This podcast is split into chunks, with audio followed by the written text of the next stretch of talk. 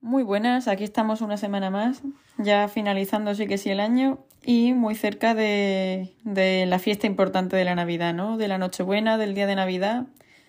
Y con eso también, por supuesto, eh, más cerca de las reuniones con familia, eh, normalmente, aparte de las conversaciones que se tengan en torno a un tema que es tan natural como la vida misma, pero que bueno, dependiendo del background o el trasfondo que tengamos también cada uno, pues nos afecta. Y es ni más ni menos que la comida.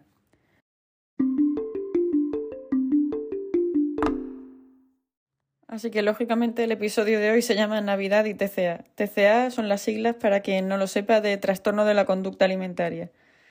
Hay algunos más conocidos que otros, ¿no? Pero así que se nos vengan a la mente fácil porque se comenten de manera popular, pues por ejemplo la anorexia y la bulimia. Y aquí pues voy a hablar de un tema un poco más personal porque yo mismamente eh, he padecido eh, TCA y mm, por lo menos en mi experiencia personal también tengo que decir que se... es algo que al final si no lo controlas eh, te va a perseguir toda la vida y que hay que andarse con mucho ojo gestionando muy bien y pidiendo ayuda cuando hace falta, porque va a ser una, puede llegar a ser una constante en la vida de, de la persona que lo padece. Em, pues bueno, siento vulnerabilidad al hablar de ello, pero bueno, lo tengo muy normalizado también y al final estudiar psicología pues también me ayudó a conocerme más y a gestionar esto mejor. Y pues a los que lo padezcáis actualmente deciros que no estáis solos y que efectivamente estas fiestas son no quiero decir criminales, ¿no? Pero bueno, hay días que lo percibo así yo también, eh, con el tema de la alimentación. A mí me agobia personalmente, incluso aunque no sea yo la que se está comiendo el turrón, simplemente el hecho de verlo a mi alrededor. Hay días pues que me cuesta no sermonear a los demás y agradezco a mi familia la paciencia que me tiene, eh, y eso, porque me cuesta no soltarles la chapa y decirles que si esto es sano, que si no es sano, que incluso aunque muchas veces se tenga razón, ¿no? Pero bueno, hay que acordarse de que las personas que nos rodean muchas son adultas y son perfectamente capaces y conscientes de las decisiones que, que toman y si no, pues es que no nos corresponde eh, llevarles la vida a nadie, ¿no? En fin, hay varios enfoques para afrontar esto. Yo, por ejemplo, en mi experiencia personal, pues sé que necesito una cierta mm, estructura de actividad física y de alimentación saludable, a pesar de que sean fiestas y Navidad, para luego no acabar eh, cayendo en, la, mm, en hábitos compensatorios, ¿no? Es decir, saltarse a lo mejor comida o matarse hasta la extenuación en el gimnasio intentando quemar lo que te has comido. Em, como yo lo vivo, es que hay, siendo una paciente recuperada, pero hay un fino equilibrio entre disfrutar y ser flexible, que eso es salud mental también, por supuesto, darse un caprichillo y tal, igual que también es salud mental poder decir con asertividad cuando estás lleno y satisfecho y, mm, y no tener que hacer nada sin ganas tampoco por agradar ¿no? a la gente de nuestro alrededor. Esto es un proceso, porque la familia TCA no lo tiene solo uno, lo tiene todo el que te rodea de una manera u otra porque lo, lo padece, ¿no? La cosa es que muchas veces, en vez de lo primero que, que nos sale de piloto automático, que es soltar una bordería, poner una mala cara, sí que es cierto que a lo mejor explicándolo a la familia, las veces que sea necesario y con empatía y con tranquilidad, pues la familia lo suele entender. Por supuesto, aparte de controlar y de, contar a la familia lo que nos pasa y cómo nos sentimos, también es cierto que darse un capricho si apetece y cuando apetece eh, puede evitar, al final, aunque parezca que no, posteriores atracones, ¿no? Porque estamos rodeados de toda esa comida rica en grasa, en azúcar, esa abundancia a lo mejor exagerada, ¿no? Que tenemos aquí también, que las navidades son una fiesta de consumo pero eso, es una medida preventiva de luego que haya un rebote. Porque si no se cae en un ciclo de frustración y de sensación de descontrol, eso es lo que va a generar todavía mm, mucho más malestar y es mucho más insano que a lo mejor disfrutar puntualmente con cabeza. A la hora de explicar a la familia, pues también hay que tener un cierto margen de empatía. Y ahora me explico en esto. ¿Qué es esto del margen de empatía? Que hay que tenérsela a uno mismo y hay que tenérsela a los que nos rodean, ¿no? Ejemplo, caso mío. Digo que son cosas muy particulares, pero vamos, mm, apuesto, creo que sin temor a equivocarme, que hay más, más personas de, que viven esta misma situación o muy similar y que se van a ver reflejadas. El caso de los abuelos, a los que se ven mucho en estas fiestas, los que tenemos suerte además de tener abuelos, que tampoco todo el mundo tiene, tiene ese privilegio, ¿no? Pues vienen de otros tiempos, de mucha menos abundancia, de la que tenemos a día de hoy. Y para ellos, pues entiendo que sí hay un componente grande de importancia y de casi de reverencia y de ceremonia hacia la comida, ¿no? Em, cosas que nos parecen hoy pues súper comunes pues eran impensables.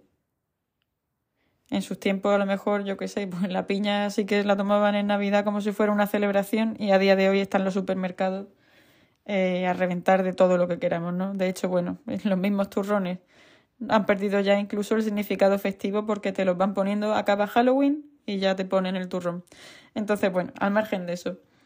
Que para ellos sí que tiene importancia la comida y a pesar de eso, es cierto que con cariño y con tiempo acaban entendiendo también los límites necesarios para nuestra salud mental que ponemos. Ejemplo, mi abuelo de hecho que tiene una relación, pues bueno, no, no especialmente saludable tampoco con la comida y no se caracteriza por ser una persona con mucha apertura mental. Perdona, abuelo, pero bueno, como no, como no escucha los podcasts, no creo que, que se vaya a enfadar. Tiene otras virtudes, por supuesto. Pues él sabe ofrecer las cosas una vez, o ha aprendido a ofrecérmelas una sola vez, o directamente si piensa que me estoy agobiando, ni me pregunta y a lo mejor el hombre, pues a pesar de lo que hemos dicho, de que un abuelo con mentalidad muy de abuelo, pues me prepara una ensalada de guarnición y me deja bastante tranquila. ¿Ha costado años llegar a ese punto? Sí, pero hemos llegado. Entonces son cosas que aprecio y valoro por el esfuerzo que suponen, eh, pero eso, es un, gesto, es un gesto de respeto y de cariño y hay que reconocérselo. Y como digo, la familia suele acabar entendiendo las cosas y poniendo de su parte. Nosotros tenemos que poner de la nuestra y, ellos también responden. Bueno, y quitando la experiencia personal y la anécdota, ¿qué nos dice al final em, expertos psicólogos en el tratamiento de estos TCA eh, para afrontar las navidades? Pues bueno, nos dicen, ojo con esto, que em, aparte del TCA, ¿qué ocurre? Que se intensifican también eh, el estrés y la ansiedad y eso puede agravar todavía más los síntomas de un trastorno de la conducta alimentaria, ¿no? Entonces, eh, hay que entender que la gente no tiene un trastorno nunca porque quiere y un trastorno alimentario pues no iba a ser menos, ¿no? No es una opción personal ni, ni quieren decir falta de voluntad ni que no pongamos de nuestra parte. Son condiciones mentales serias que necesitan atención y soporte profesional. Estrategias de apoyo que podemos tener, pues eh, la primera, bastante evidente y muy profesional, que es la asistencia terapéutica, buscando ayuda de profesionales de la salud. Esto puede incluir pues terapia personal, ¿no? Participación en grupos de apoyo, ¿no? Donde también pues se compartan la experiencia, se proporcione un tratamiento y soporte y apoyo necesarios para superarlo y para pasar estas fechas con los menores eh, problemas posibles. Dos, el establecimiento de límites personales. Hay que conocer cuáles son nuestros límites, lo que hemos dicho, y respetarlos. Y eso puede significar a lo mejor rechazar ciertos alimentos o eventos sociales que puedan ser desencadenantes. Em, yo no soy partidaria de huir de los eventos sociales, y eso que en el pasado me ha pasado mucha factura eh, esto que estamos diciendo, porque al final pedirte, yo qué sé, comida muy diferente de la que hay a tu alrededor te, te señala también de alguna manera y esa sensación también se nos hace desagradable a quien lo tenemos. Pero bueno, en momentos críticos o puntuales, si ya nos conocemos, eh, una retirada a tiempo también es una victoria y hay que saber pues priorizar. Si tenemos ocho eventos sociales pues, y podemos ir a cinco, pues esos cinco que sean porque nos compensa y estamos convencidos, ¿no? Tres, diálogo con los, con los seres queridos, como he manifestado en mi caso personal, ¿no? Conversar con la, la familia y con los amigos de las necesidades y preocupaciones que tenemos es de ayuda. Yo sé que, le, que se les descompone la cara cuando mencionamos estos temas porque piensan, ay, pero si están recuperados, ¿no? ¿Cómo vuelven a salir estas cosas? Pero bueno, em, la técnica del avestruz de enterrar la cabeza y hacer como que no pasa nada no sirve. Sí pasa y hay que hablarlo. Y necesitamos el apoyo y la comprensión respecto a los límites personales que ponemos. Y cuatro, em, parece también una obviedad, pero bueno, es que hay que enfocarse en la celebración y no en la comida. Pues si estamos enfocados en una conversación agradable o mirando otras cosas o lo que sea y no el tema recurrente de hablar continuamente de lo mismo, eh, pues pasaremos la Navidad mucho mejor, eh, con mucha mejor unión eh, orientando las actividades que sean hacia juegos, hacia hobbies, hacia, yo que sé, propósitos de año nuevo, reflexiones de lo que ha sido este 2023.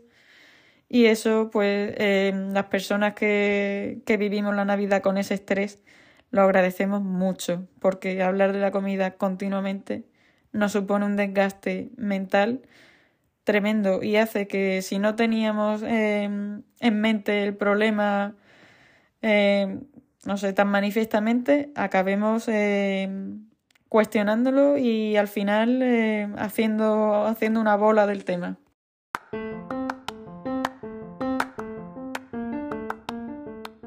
En fin, para quien los padezca o los haya padecido y le queden pues las rémoras de recuerdos de Vietnam, ¿no? Porque al, al final siempre de fondo algo queda, sobre todo en épocas que tocan punto un gatillo. Darle y manifestarle todo mi apoyo Em, decirles también por experiencia personal que si en algún momento puntual em, se sienten desbordados es normal. Si se dan un atracón eh, no quiere decir que hayan fallado, es normal. Incluso gente, personas que no tienen ningún tipo de mala relación con la comida, es normal que en esta época pues cometan algún exceso y decirles tranquilamente que no va a tener repercusión eh, en su peso ni en su salud Sé que es más fácil de decir que de asumir, y lo sé también personalmente, pero, pero es importante que lo tengamos en cuenta. Y si conocéis a alguien que está en esa situación, pediros también por favor que le deis eh, el apoyo de la mejor manera que sepáis, os intereséis por su condición y no minimicéis la importancia de lo que os está contando, porque eh, solo lo entiende quien, sabe eh, cómo se pasa y cómo se padece. Y es una época para eso, para dar apoyo y para que se note de verdad a quien queremos. Y podemos necesitar pues un extra de ayuda eh, en esta época. Así que demostrar de verdad el cariño también eh, con comprensión y con entendimiento y, seguro que, que, pasamos todos unas fiestas mucho más relajadas más eh, enriquecedoras a nivel conversación seguro también. Y, se demuestra lo que nos queremos las familias y las amistades en, periodos donde hay algún tipo de, de estrés o de necesidad de, de, extra de cariño y de apoyo. Así que bueno, un abrazo para todos y a pasar las fiestas lo más relajadamente posible.